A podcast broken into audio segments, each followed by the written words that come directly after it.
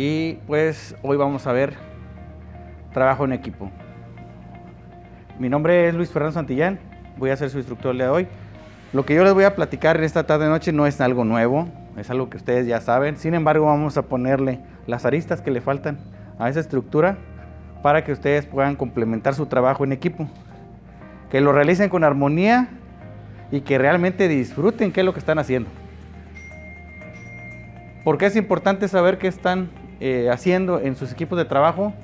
Porque aquel que no disfrute lo que está haciendo, pues tiene que reflexionar un poco para saber qué es lo que tiene que hacer después. Si no es el área en la que se puede desenvolver plenamente, puede cambiar a lo mejor en otra como la de usted o como la de ustedes es diferente y puede interactuar. Y si no es así, probablemente cambiar inclusive de giro de trabajo.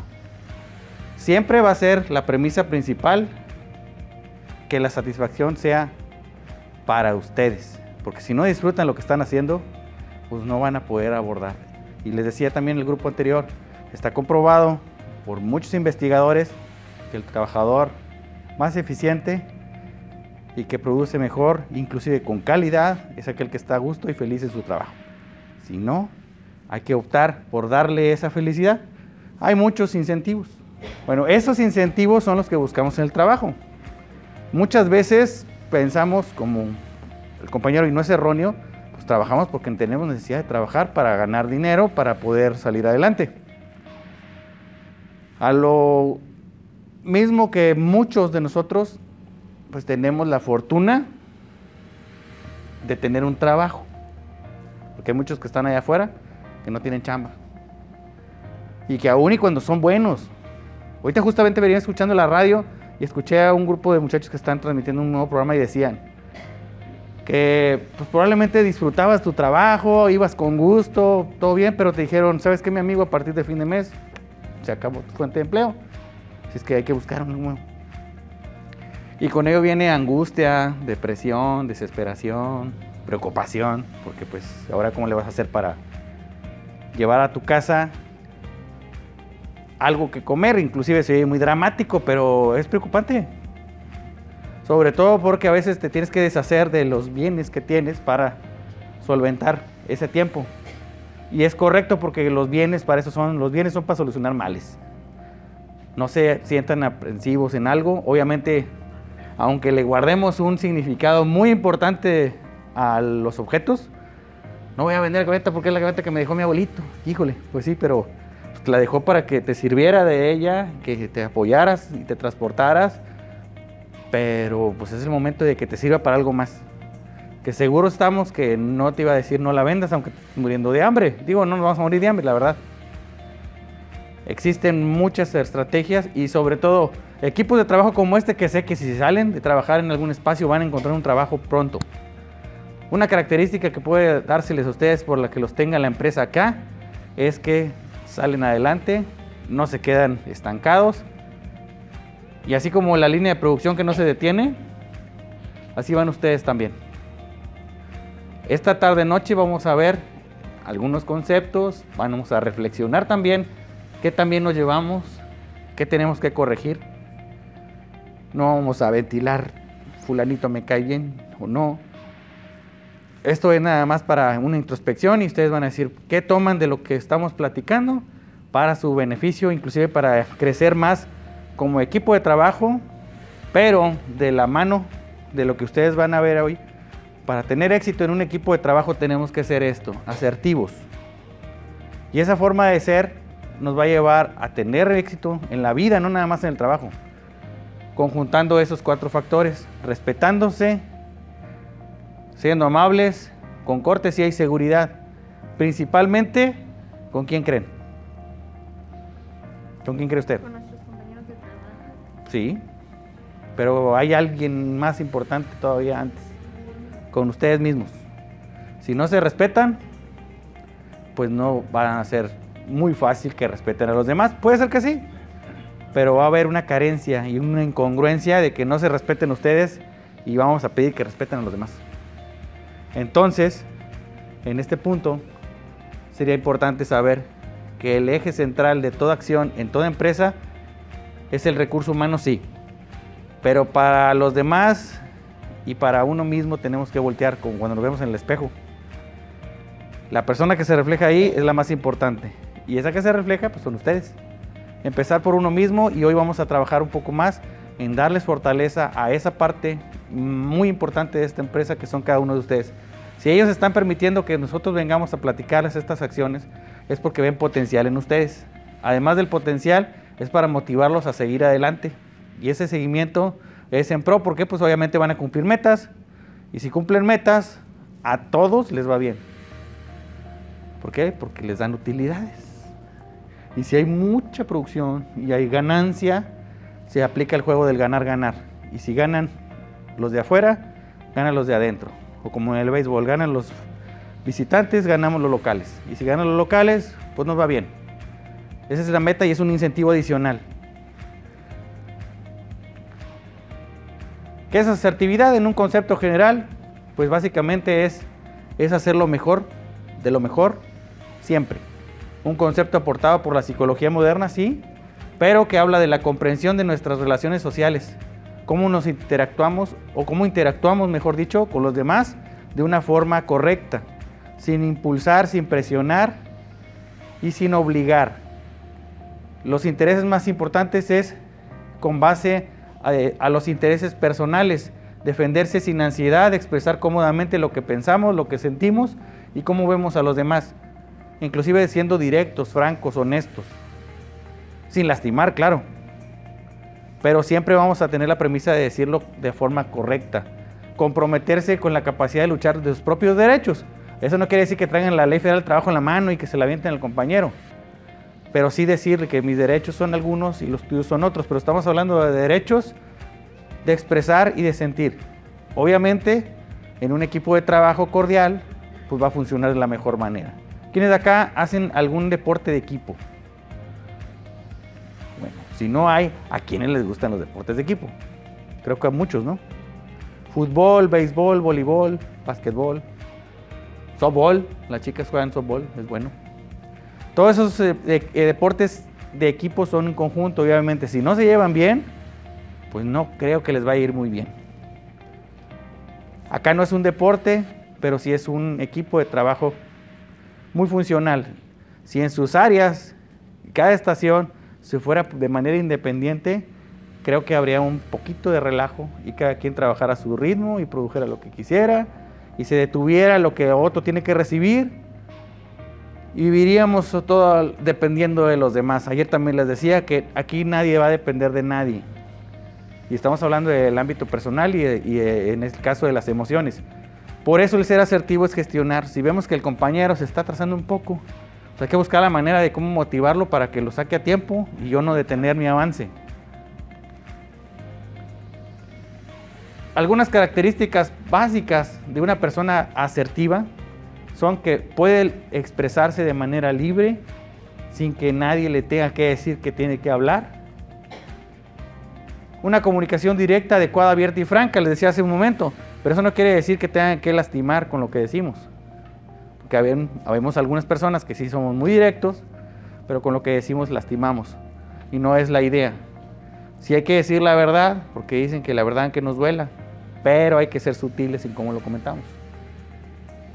Facilidad de comunicación en toda clase de personas. ¿Qué quiere decir también? Esto de que así como ustedes platican con los demás compañeros de otras áreas, pueden platicar con los compañeros del área de vigilancia de las casetas, con las personas que hacen la limpieza de la planta, pero también con los de oficinas administrativas y a lo mejor con los gerentes y con los superintendentes y con todos ellos, sin problema alguno. Obviamente sería lo ideal. ¿Por qué? Porque si se plantea con ustedes un jefe, pues tener la facultad para decirle, oye, sí, está muy bien, muchas gracias, un por lo menos, o nos gustaría que tuviéramos un, otro este, dispensador de agua, algo por sencillo que fuere. Pero no nada más en el área de trabajo, también hacia afuera, comunicarse con todas las personas de cualquier índole. Una persona asertiva que creen consigue lo que quiere. ¿De qué manera? Buscando los canales adecuados y planteando las palabras correctas. A veces no las sabemos, pero nos podemos acercar a alguien que diga, oye, tengo la necesidad de pedir esto, ¿cómo lo hago? entre varios pueden armar un concepto y decirle, mira, si lo que quieres es hazlo de esta forma, inclusive pueden analizar a las personas y saber en qué día y en qué momento es lo indicado para pedirlo. ¿O cuántos de nosotros no nos esperamos el momento exacto para pedirle a, nuestros papás algo que nosotros queríamos? Y luego no que lo agarremos vulnerable, sino que sabemos que lo mejor es cuando está de buen humor, que no está cansado, porque cansado nos dice, no, no, no, mañana.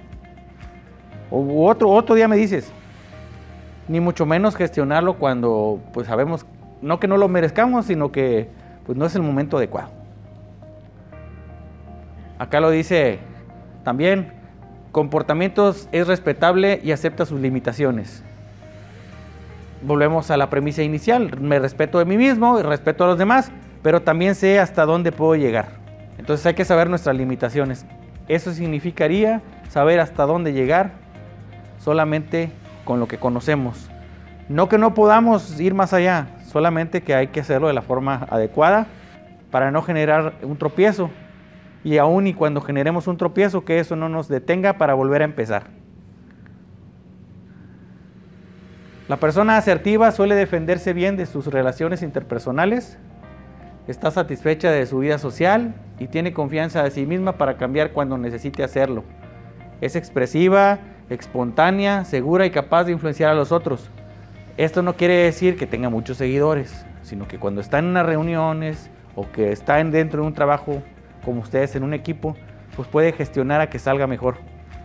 Tampoco quiere decir que sea ocurrente. Una cosa es ser espontáneo y salir adelante. Solucionar problemas, dijimos a veces, tenemos que ser parte de la solución, no parte del problema. Con ese cambio de palabras podemos gestionar más cosas y podemos hacernos sentir mejor porque el hecho de ser parte de un problema por la pura palabra significa algo malo, algo complicado, algo que nos va a hacer trabajar un poco más. Pero si le cambiamos esa parte de un problema por ser parte de la solución, creo y considero que sería mejor. Obviamente, una de las premisas de las personas asertivas es sentirse bien con lo que logran y no es el abuso de la otra persona ni de las otras personas de equipo, sino solamente es sentirse bien por lo que hace y realiza. Nada es más importante que sentirse bien. Creo que el hecho de que nos regalen algo y nos hagan sentir de manera satisfactoria a nadie le ha hecho daño. O por lo menos nunca he escuchado que alguien se queje porque le dan las gracias. A lo mejor nos da pena, pero no es algo malo. Y sentirse abrumado, pues dependerá cómo te expresen las gracias que la mente les van a salir unas mamparas y unas flores y música para agradecimiento, a lo mejor nos abruma porque no lo esperamos y la sorpresa nos cambia de actitud. Sin embargo, no nos va a generar un sentimiento negativo. Probablemente pase la pena y disfrutemos del momento. Una escucha activa es aquella que la persona realmente comprende lo que está escuchando. No nada más oír, y a veces nada más oímos. Y el oír es nada más el sonido de algo sin que lo comprendamos y no está equivocado, pero a veces pasa porque nos distraemos o simplemente porque no nos importa tanto lo que estamos escuchando. Si a eso le sumamos que hay un respeto hacia la otra persona a través de cuatro fracciones básicas, que es expresiones, palabras, voz y lenguaje corporal, estamos comprendiendo mejor las cosas. ¿sí? No es lo mismo que alguien le diga a otra persona con los brazos cruzados, gracias. Uh, no, pues qué agradecido, ¿verdad? a que le exprese con un, oye, ¿sabes qué? Muchas gracias, y hasta se lo grita el rincón.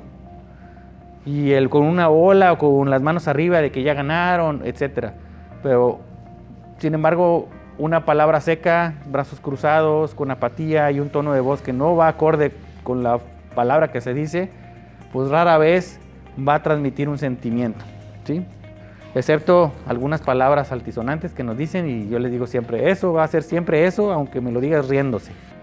Pero puede interpretarse de varias maneras.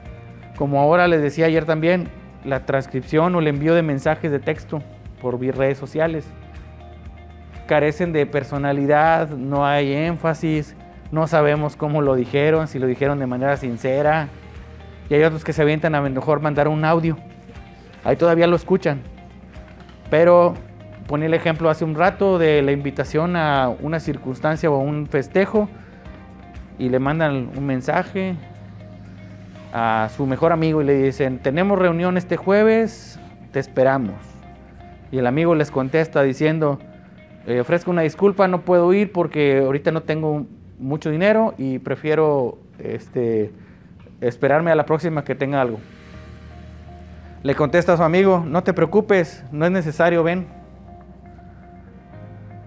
El amigo se emociona y dice, bueno, pues lo voy a pensar, a lo mejor sí voy. Te agradezco, lo pienso y más tarde te confirmo. Pero ¿qué creen? Que puede pasar del otro lado del teléfono del que lo dijo que fuera sin importancia.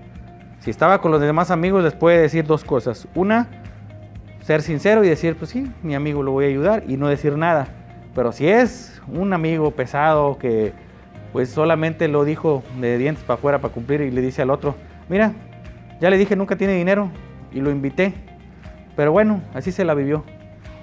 Y el amigo iluso del otro lado del teléfono piensa que lo invitaron francamente y lo va a esperar caen en la duda, y esto es una reflexión que quiero que analicen porque los mensajes de texto, además de que son peligrosos, depende de qué transcriban y qué pongan, no le van a dar el énfasis adecuado de las cosas.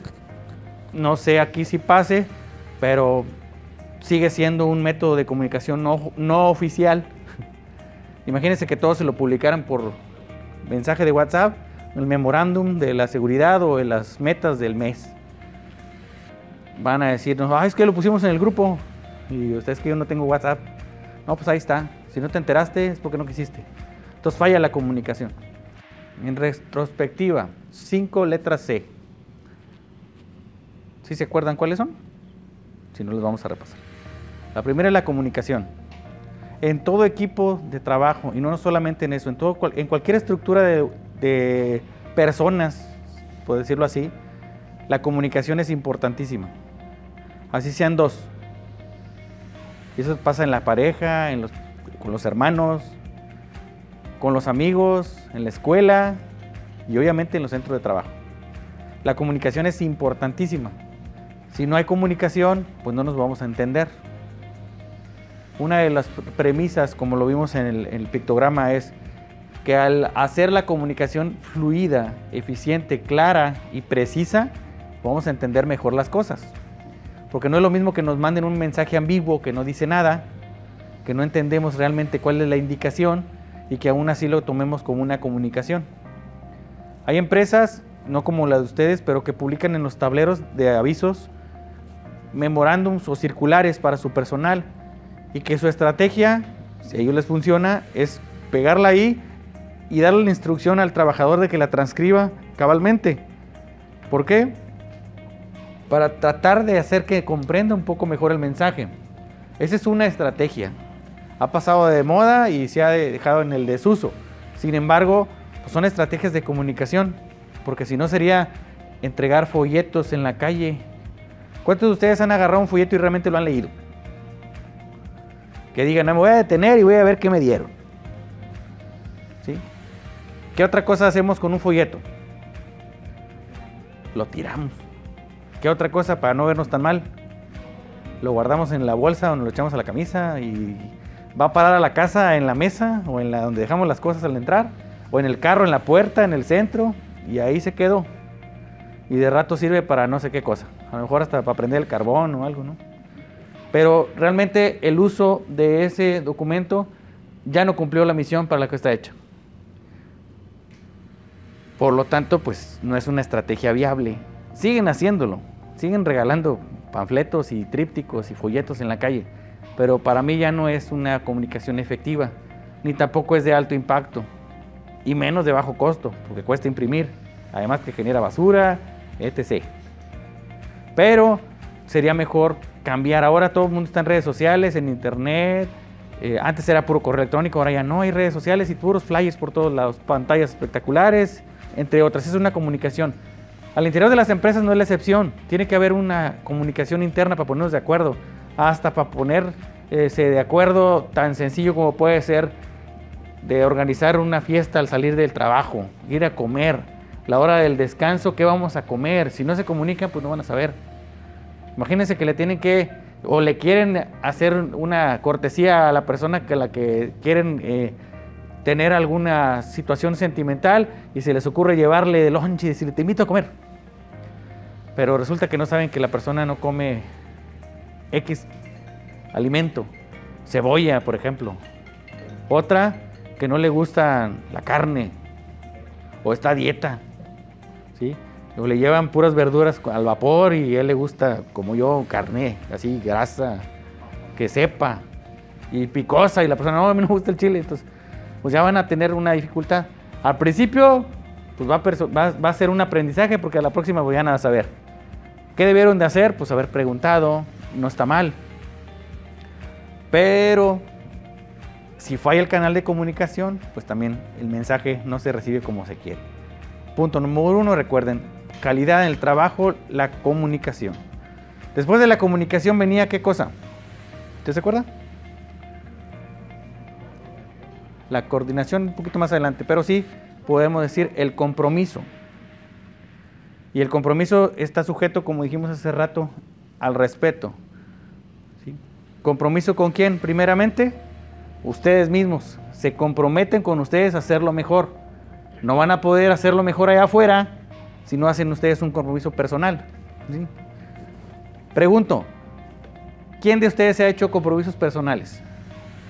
Creo que todos, ¿no? Por mínimo que parezca es un compromiso. Y que no les importe si el de al lado piensa que es poco importante o menos importante, X. El hecho es de que es un compromiso. ¿Cómo cuál sería? Platíqueme uno. un personal, lo que usted guste, sí. Un compromiso familiar, ¿como cuál? ¿Una fiesta? Pero, ¿qué sería su compromiso? Que se comprometa usted a asistir a no faltar, por ejemplo, ¿verdad? Eso es un compromiso. Otro, compañera. Un compromiso, cualquiera que usted se haya generado en su vida. A no tomar refresco. No tomar refresco, sí, está bien. Las causas no importan, es yo me comprometo conmigo mismo a respetar esa parte que hizo, ¿sí? Un compromiso suyo. Llegar temprano, ¿es correcto? ¿A todos lados o nada más a algunos? Esto, a todos lados.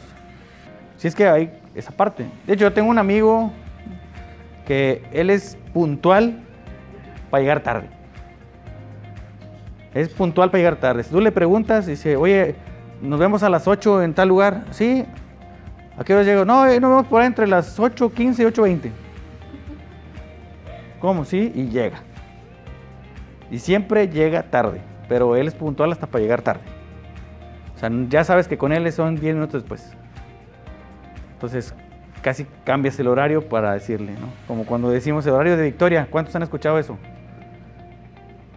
Yo lo he escuchado varias veces cuando dicen, ¿cómo? ¿Cómo que horario de Victoria? Sí, es que lo citas una hora y siempre llegan una hora después, sobre todo en las fiestas. Entonces, ¿cómo? Sí, el clásico, es que no voy a llegar a barrer. Mm, Bueno, pero entonces, ¿para qué citas ahora? Entonces juegan con los horarios. Y si te aventuras a decirles una hora después o una hora antes, que sería lo correcto, hay gente que sí va a llegar a la hora que las citas porque ellos son puntuales. Ya lo vas a tener a las 3 de la tarde cuando la fiesta, todas las 4, porque como sabes que todos en Victoria llegan a las 4, bajo el argumento de que no, es que yo no quiero ser el primero. ¿Sí? Pero si les dices que va a haber un regalo extra al que llegue primero, ahí van a estar. Pero entonces, regresando a la segunda letra C del trabajo en equipo, es el compromiso. Obviamente el compromiso personal nos va a llevar a poder comprometernos en lo conjunto o en lo colectivo. Va de individual a colectivo, siempre va a ser así. Pero el compromiso va a ser inicial, después generar un compromiso con un equipo de trabajo, con su línea de producción, con su supervisión, con su gerencia y probablemente con toda la planta. Todo el compromiso es el mismo. Entonces ya se comprometen con su empresa. Digo, cuando suscriben un contrato, es un compromiso. Ahora hay que cumplirlo. ¿Quiénes están casados? Sin miedo. Ah, se crean. No, no, que no es de pena. Bueno. Dijo, no, la casada es mi mujer. Yo no. Bueno, ese compromiso que suscribieron ustedes alguna vez, pues obviamente es bilateral. Hay relación y hay que cumplir ambas partes. ¿Sí? Sí, no siempre, pero sí pasa. La idea es que sí, se cumpla y que se busque. Si no, es como el trabajo en equipo de acá. Se tiene que buscar estrategias para que se motive esa persona a que se haga lo que le corresponde. Ya que vimos la segunda letra C, ahora sí vamos a la tercera, que es la confianza. ¿Sí? La confianza también en ustedes mismos para que puedan confiar en los demás y que confíen en ustedes. Si no se da bilateral o multilateral la confianza, pues es poco probable que ese equipo de trabajo sea fluido. ¿Por qué? Porque si yo no confío en el compañero de la siguiente sección de producción, pues voy a estar dudando cómo viene. Y sobre todo también, si es hacia atrás, decir, no, es que los de la línea anterior, pues, quién sabe cómo lo vayan a mandar. Y no vamos a andar viendo a ver cómo te sale. Pero creo que confían plenamente porque hasta la fecha han salido los procesos correctos. Y eso es a veces confiar a ciegas. Pero tener la certeza de sus jefes de que contratan mano de obra calificada como ustedes. ¿Para qué? Para que el proceso se cumpla. Entonces ya estamos en la tercera. La cuarta dijimos que era coordinación. Coordinación como en una orquesta muy grande, que esto da en cuenta que es una gran orquesta y que cada quien toca un instrumento. Si alguien lo toca de forma diferente o desafinado, cómo se escucha y cómo funciona, se va a oír mal. No va a ser una armonía. Y la armonía no solamente es en la música, también debe haber armonía en el trabajo. Todos uniformes, con un ritmo. ¿Quién de ustedes no le ha escuchado el ritmo a una máquina?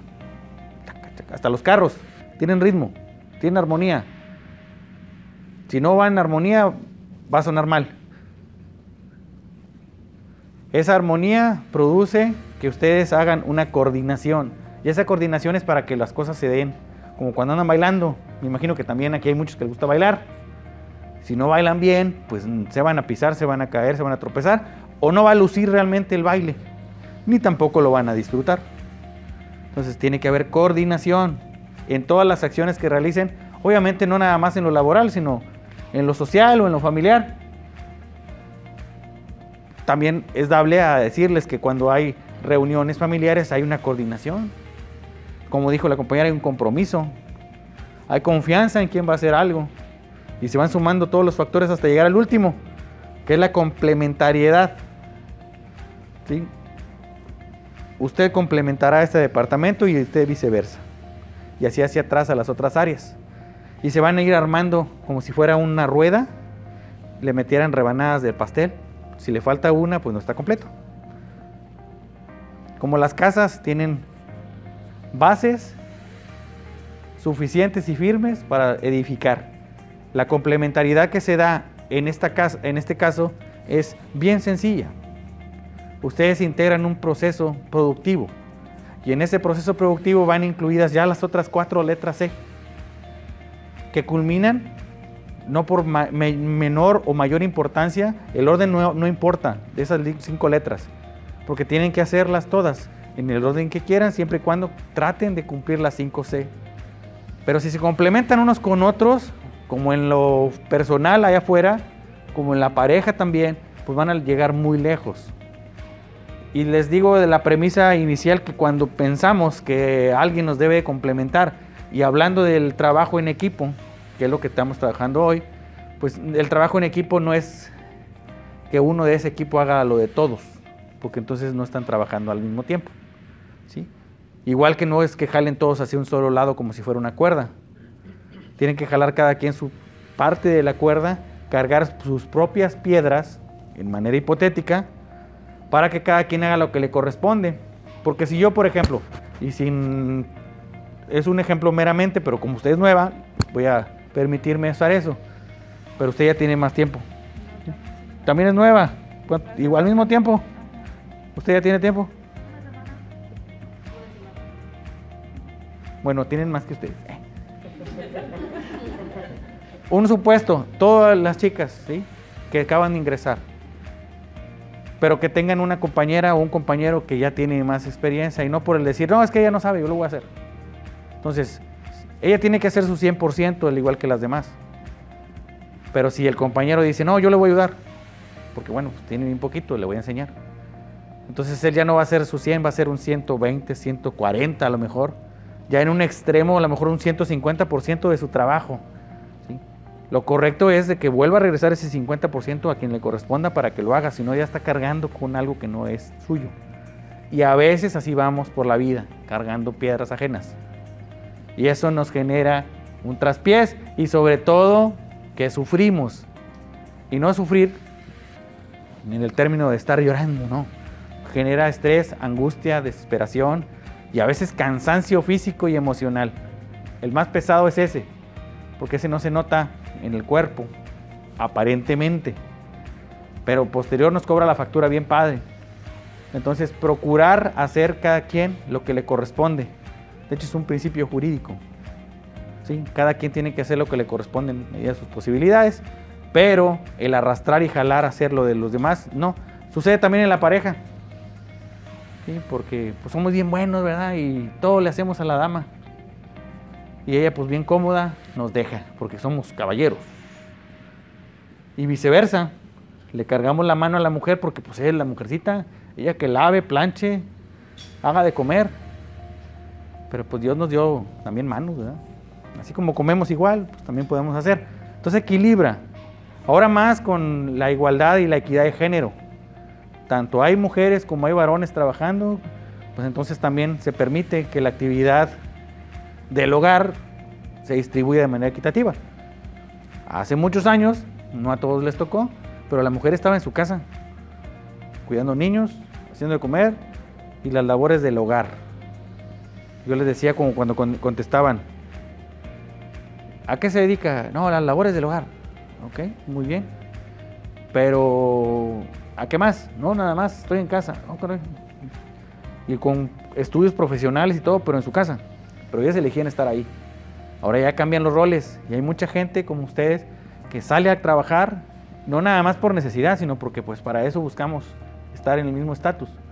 Pero la equidad también nos lleva a que en los trabajos de equipo sea equitativa.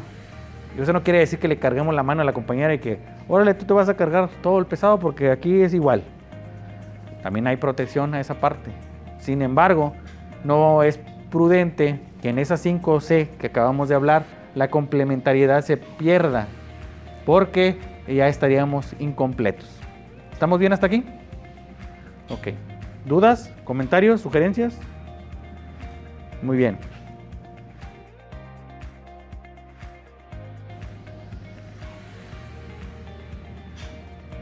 Ahora bien, la asertividad en el mundo laboral. Ya vimos en la cuestión personal, ahora vamos a ver qué es en el mundo laboral una persona asertiva.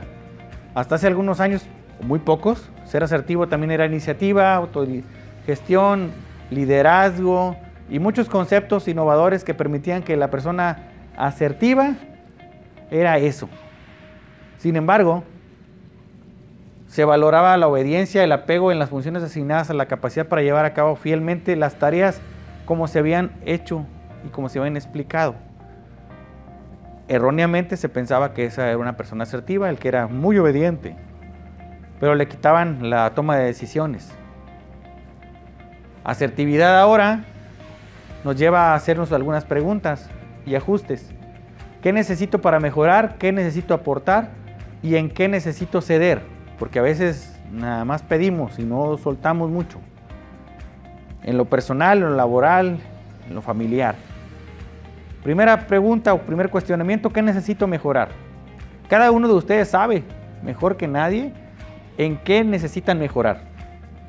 Y no necesariamente hablando de producción, sino a veces en el mismo trato con otras personas y de qué manera pueden aportar o qué tengo que hacer yo para sentirme bien. Y obviamente en la tercera, ¿En qué necesito ceder? Porque a veces soy muy, muy rudo, muy orgulloso, no me gusta que me ayuden, yo todo quiero hacer. Y aquí es donde la asertividad empieza a ser significativa.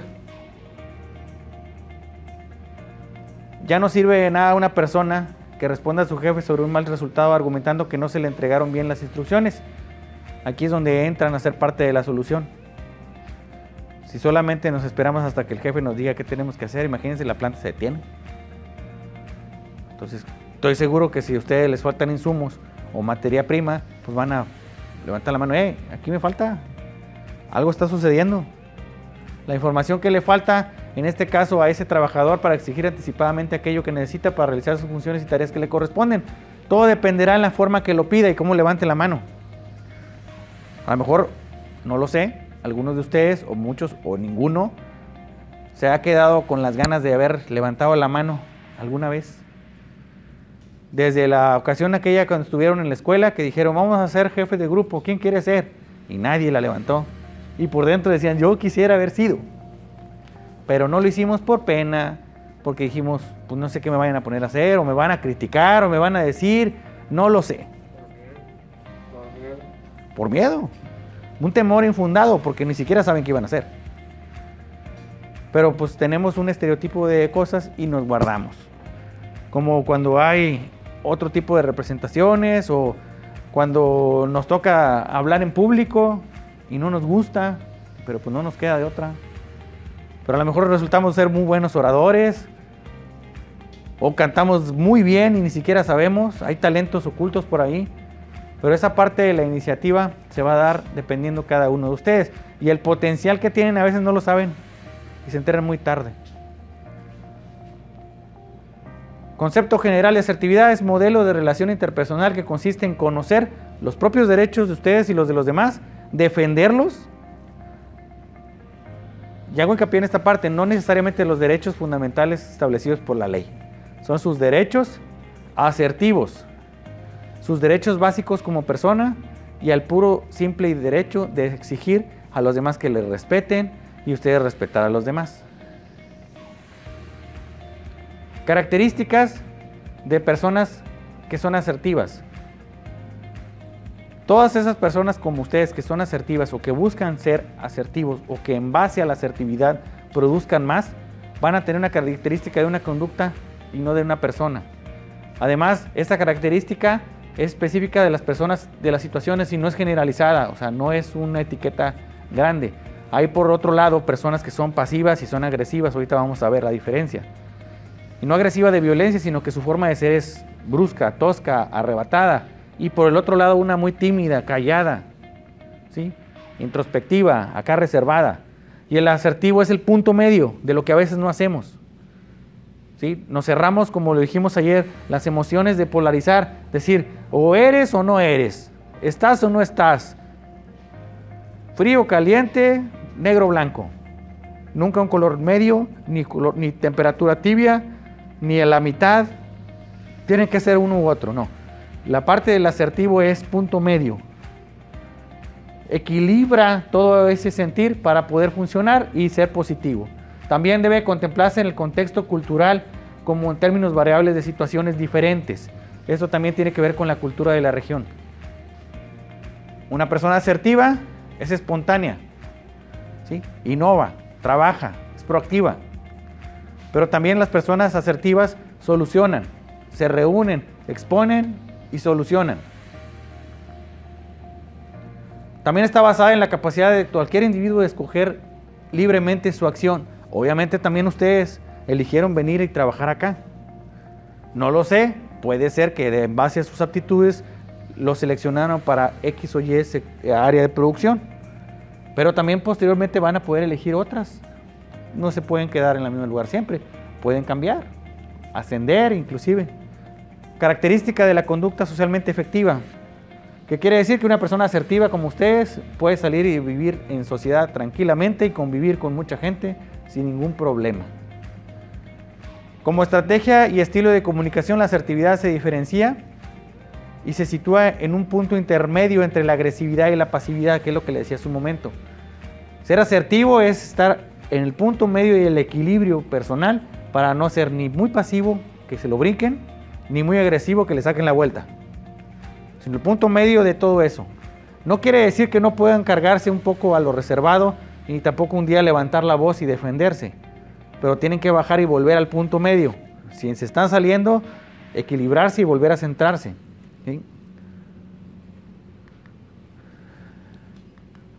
Punto especial de las personas asertivas es de que tienen capacidad social y convencen a los demás. Se busca casi siempre que a, base de lo que ustedes gestionan y la forma en que lo piden, una persona asertiva puede llegar a negociar y conseguir cosas. inclusive dirigir cualquier situación, por mínima que parezca, en búsqueda de solución de algún conflicto a lo mejor. Mediar. No quiere decir que vayan a ser el árbitro de algo, pero funcionan de alguna manera de esa forma. Gestionan, hablan y opinan. Inclusive motivan a los demás para que hagan lo mismo. Y ese es sumar. Un trabajo también hace que los demás digan, no, es decir, no, usted no diga nada, mejor yo, yo digo. No. Hay que darle la oportunidad a los que tienen la voz para que lo hagan. O motivarlos a que se levanten y le digan. Así debemos de ser nosotros en un trabajo en equipo. Que las experiencias de vida nos permitan innovar y encontrar esas soluciones, digámoslo así, que tengamos la necesidad a lo mejor de darle el perchero a cada quien. Y ese perchero hipotético, ¿verdad? Que puede ser otro objeto, un consejo, una atención, para que no pase de descuidar, ¿verdad? Todo el proceso productivo y genere un daño grande. Sin embargo, si lo sumamos a algo que ustedes realicen, imagínense que se detenga el proceso productivo y que tengan que pasar por esas eventualidades, pues obviamente va a haber una merma y esa merma va a bajar la producción y probablemente los costos se eleven en otras circunstancias y probablemente haya responsabilidades para algunos. Porque también el ser asertivo es aceptar nuestras responsabilidades, no aventárselas al vecino ni al compañero. Bien.